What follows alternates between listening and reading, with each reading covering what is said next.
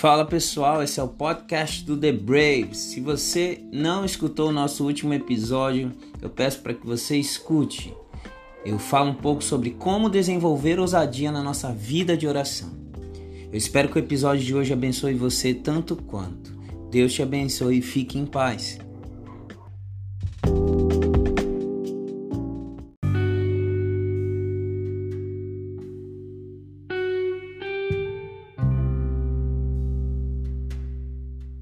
Fala pessoal, no episódio de hoje eu quero falar sobre entendendo um pouco mais sobre a motivação. Queria começar com uma situação e uma pergunta.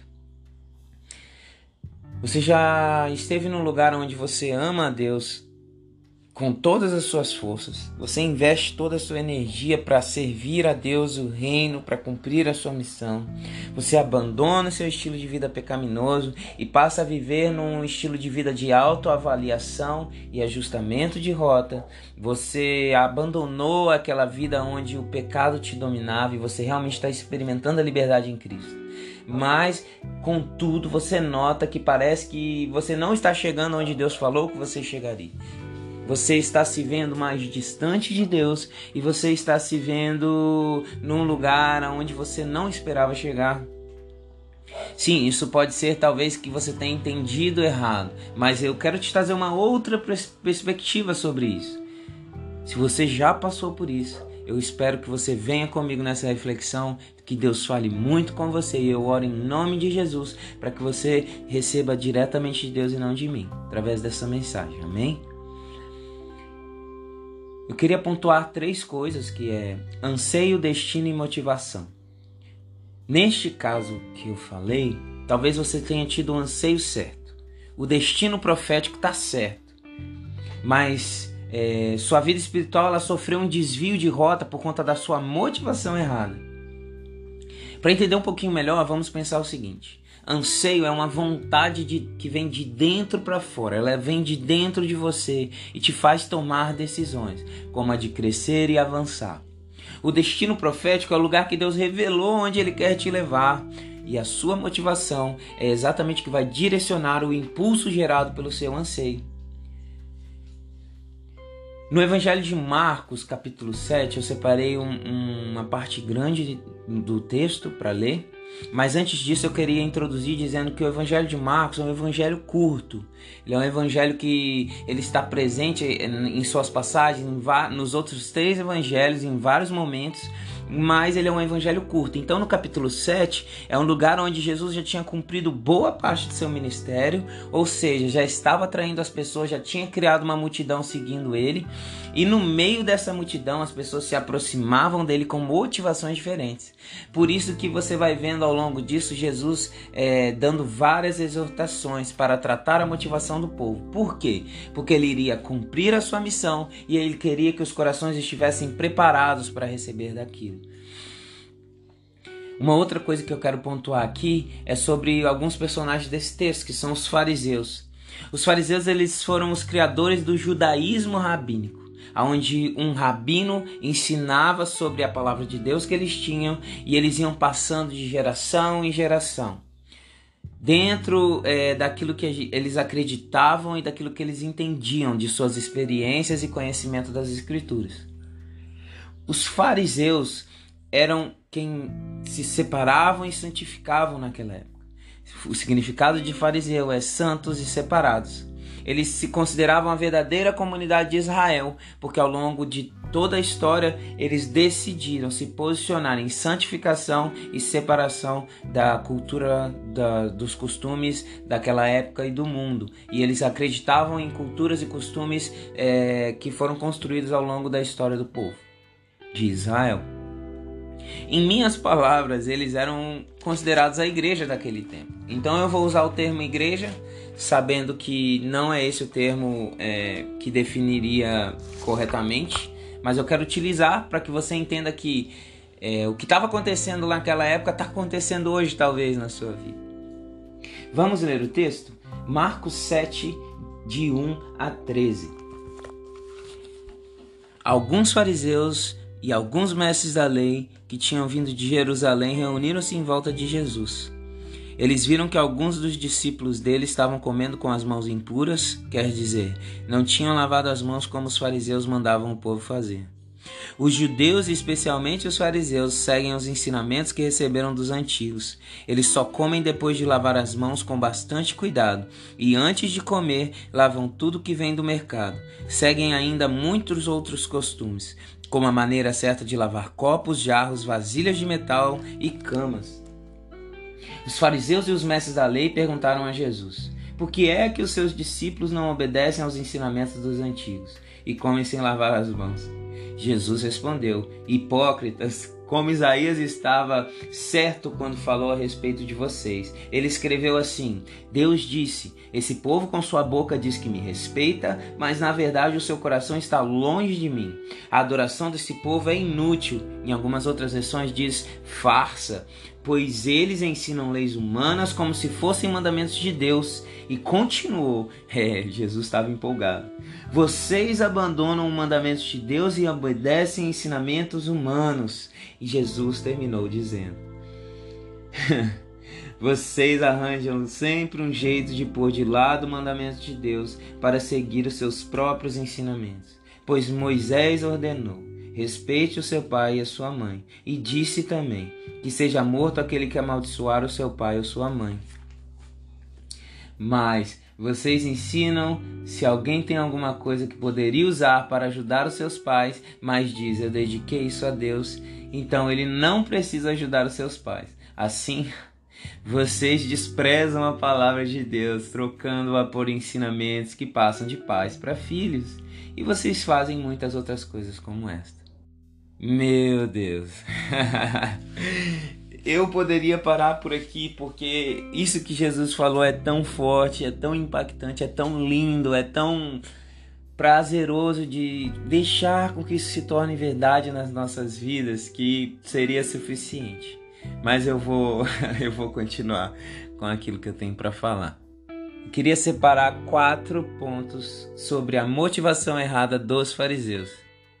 O primeiro ponto é os fariseus queriam provar que estavam certos. Sabe, eles acreditavam que tinham o poder através do conhecimento que adquiriram em suas vidas. Eles questionaram que os seguidores de Jesus não estavam adeptos ao que eles tinham vivido em suas vidas. A cultura, os costumes, os valores adquiridos dos mestres, mestres da lei antigos, aqueles que vieram antes dele. E aqueles que eram mais experientes, mais vividos, mais estudados, que adquiriram poder através do conhecimento das Escrituras, das histórias do povo de Israel e dos feitos do Senhor no passado. Os fariseus acreditavam que conhecimento é poder e que a autoridade dos religiosos era adquirida com a experiência. O ponto número dois que eu quero falar aqui é: a motivação dos fariseus estava baseada no conhecimento e na experiência. Por quê? Porque eles acreditavam que era poder e autoridade que eles precisavam. Sabe, os fariseus eles olhavam para o passado, eles olhavam para aquilo que Deus já tinha feito, eles olhavam para aquilo como Deus era poderoso, como Deus libertava, eles acreditavam que aquilo seria exatamente o que aconteceria com eles.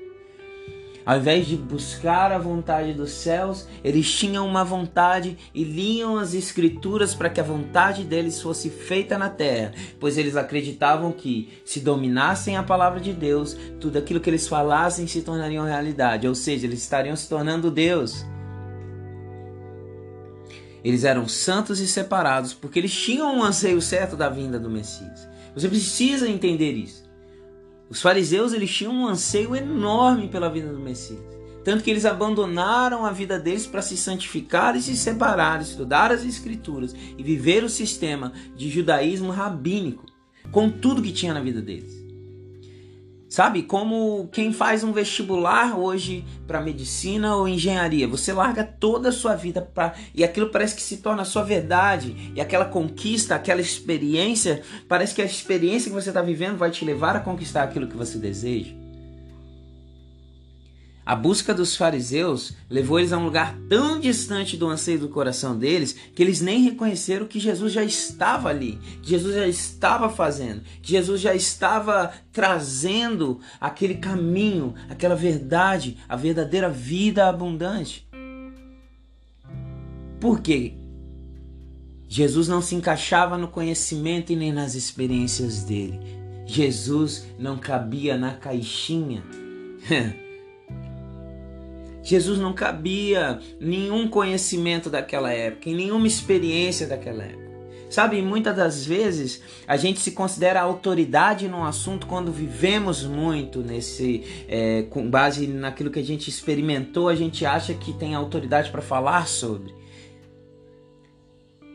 E aí a gente começa a achar também que por conhecer demais sobre alguma coisa, a gente tem poder.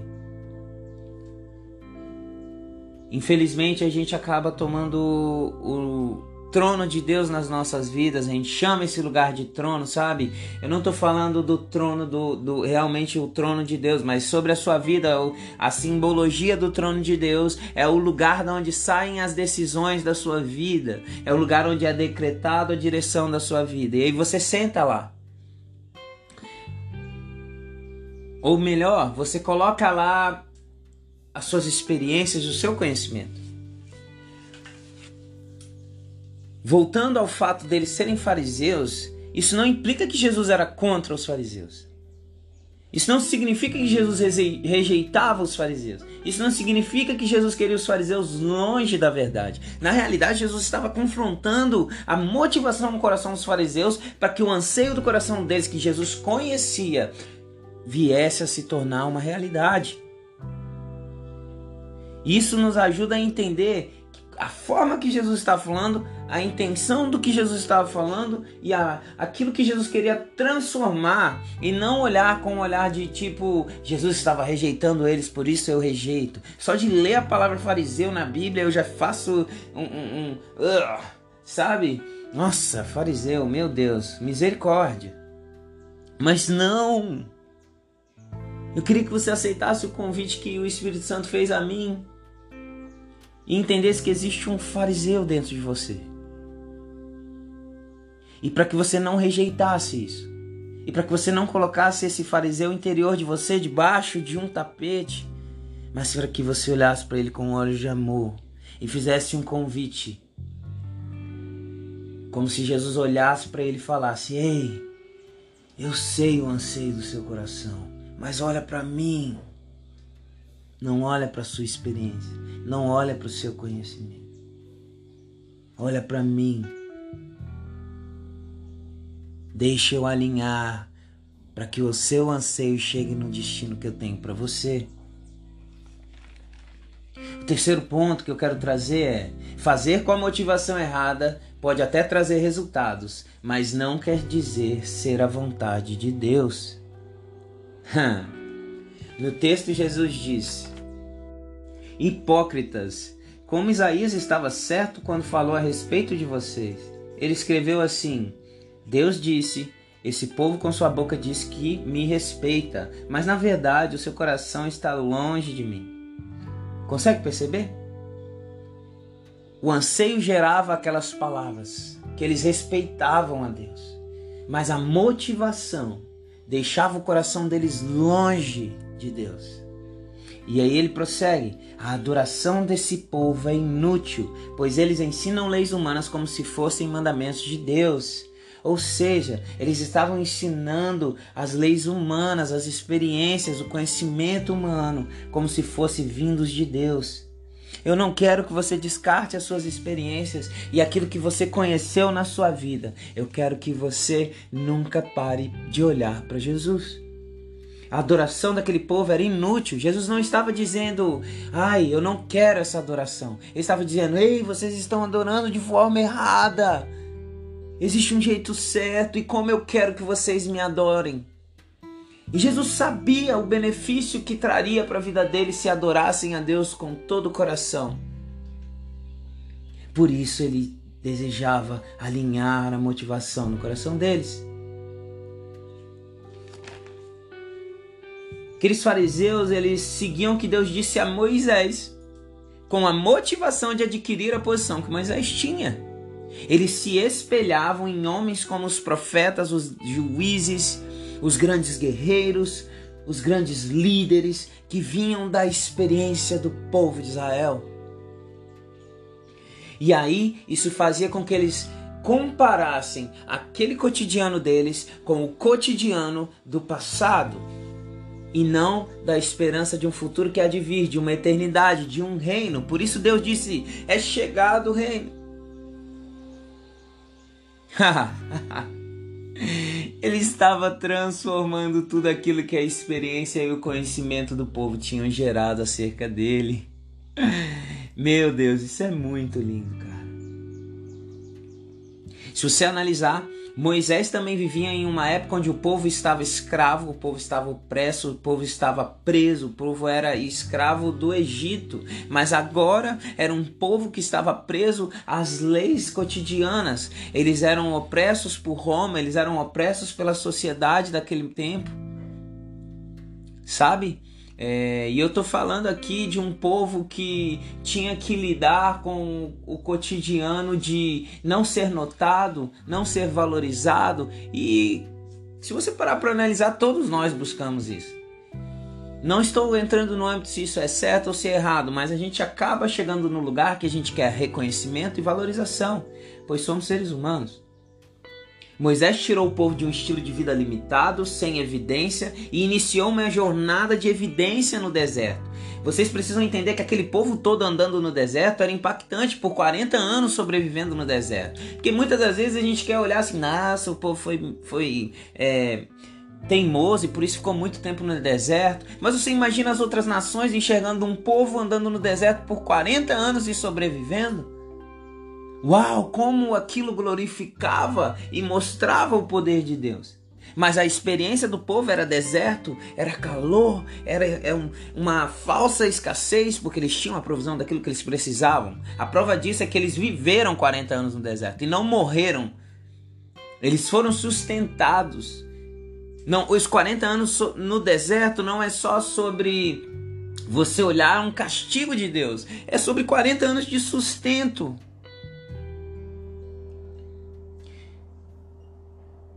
E eles chegaram numa terra prometida, onde teriam espaço e liberdade para prosperar e governar. E esse era o anseio dos fariseus também. Eles queriam pegar o que Deus tinha dito para Moisés, crendo que tinham melhores condições para agora Deus produzir melhores resultados.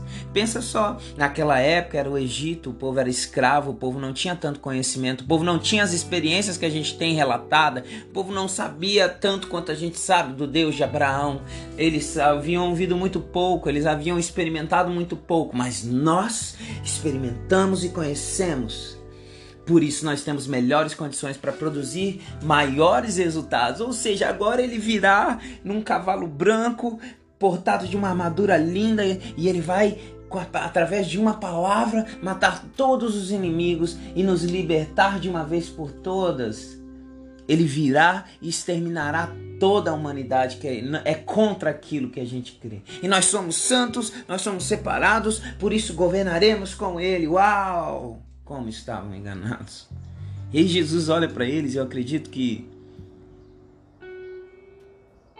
Jesus tinha um olhar de amor tão inexplicável que ele chamava as pessoas de hipócritas e aqueles que entendiam quem estava falando recebiam aquilo como o melhor dos elogios, porque toda palavra que vem da boca de Deus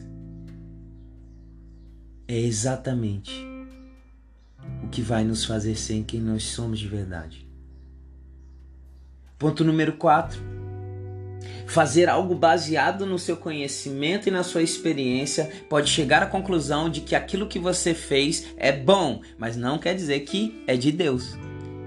Não quer dizer que porque Deus é bom e aquilo que você fez parece ser bom, você fez algo que veio de Deus. Não é porque algo está dando resultado por um tempo, vindo de pai para filho, construindo algo que está sendo útil para o reino de Deus, que tem um rei, e esse rei não são sua experiência e seu conhecimento. Esse rei é Jesus. Jesus não precisa de resultados. Jesus precisa de obediência, mesmo que ela não gere resultados. Não é sobre fazer para Deus, é sobre fazer o que Deus está querendo fazer. É sobre participar daquilo que Ele está querendo fazer. Muitas pessoas recorrem à lei para serem aprovados, mas Deus não quer servos porque servos trabalham, Ele quer servos porque servos obedecem. Não é sobre fazer um trabalho do bem. As nossas obras serão julgadas, sim, nós prestaremos contas. Mas a gente não vai prestar conta do quão bonitinho foi. A gente não vai prestar conta do quão amoroso a gente foi com as pessoas. A gente vai prestar conta do quanto obediente nós fomos à vontade de Deus. Sim, eu quero levar você numa jornada a entender que do bem nem sempre vai ser de Deus. Pare de olhar para a aprovação da bondade que o mundo enxerga, que você enxerga, que as suas experiências enxergam, que o seu conhecimento enxerga e comece a olhar para a vontade de Deus como sendo boa e somente ela. Queria finalizar com algumas conclusões. A primeira é: só de aceitar Jesus confessar que Ele é Senhor e Salvador, se batizar, já vai criar o anseio certo no seu coração. Nós vamos trocar o anseio de viver as coisas deste mundo e passar a desejar morar no lugar onde habita Deus na eternidade. O lugar que Jesus, apenas Jesus, nos dá acesso. A eternidade é real. O anseio do coração de todo aquele que foi salvo é a eternidade. Sim, isso é automático, é de dentro para fora partir do momento que há vida no seu espírito, essa vida te gera um anseio da eternidade. Você passa a enxergar tudo como se não pertencesse aqui, mas à eternidade.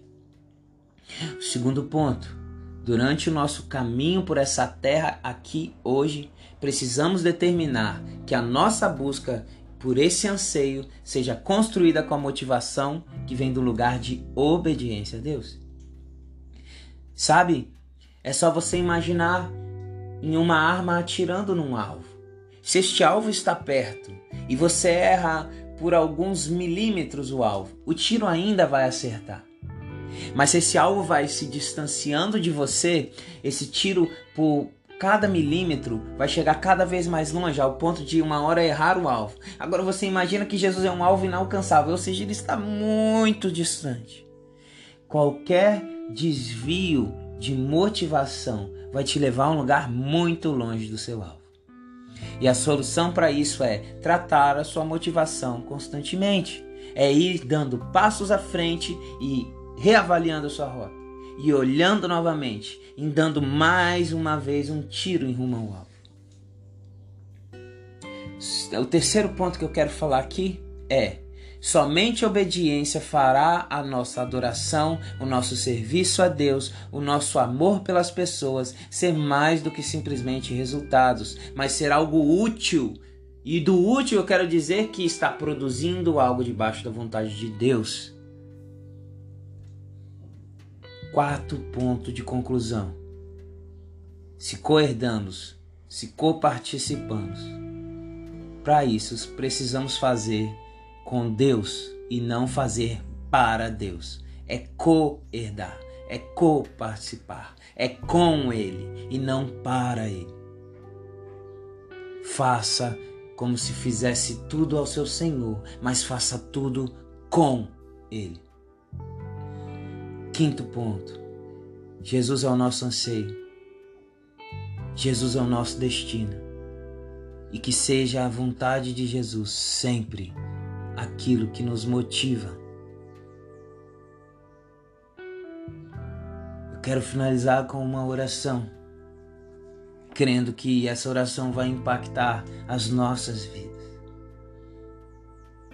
Senhor Jesus, obrigado porque o Senhor é suficiente para o nosso anseio, para a nossa motivação e para o nosso destino.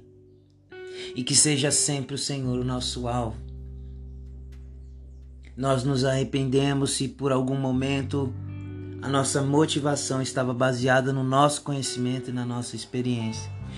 Nós pedimos em nome de Jesus para que o Senhor venha e confronte isso construído em nosso coração para que o nosso anseio, a nossa motivação e o nosso destino sejam apenas uma coisa: você. Sim, você, Jesus, nosso amigo fiel nosso Salvador e Senhor. Nos ajuda, pois sabemos que não somos capazes de cumprir aquilo que o Senhor tem para nós. Mas acreditamos no poder da Sua graça, no tamanho da Sua misericórdia, no comprimento, na largura do amor que o Senhor tem por nós. Muito obrigado, Jesus, porque nós cremos que o Senhor transformou as nossas vidas hoje, ontem e vai para sempre transformar. Nós te amamos. Oramos em teu nome, Jesus. Amém. Fique com Deus. Eu espero que Deus te abençoe. Se Deus falou com você, você pode me mandar uma mensagem no meu Instagram. Se Deus falou com você e você tem alguma dúvida, alguma coisa a acrescentar, continue acrescentando. Eu amo ouvir vocês acrescentando coisas daquilo que eu tenho falado. E eu queria agradecer muito pela vida de vocês que têm escutado esse podcast. Deus abençoe vocês. Fiquem em paz.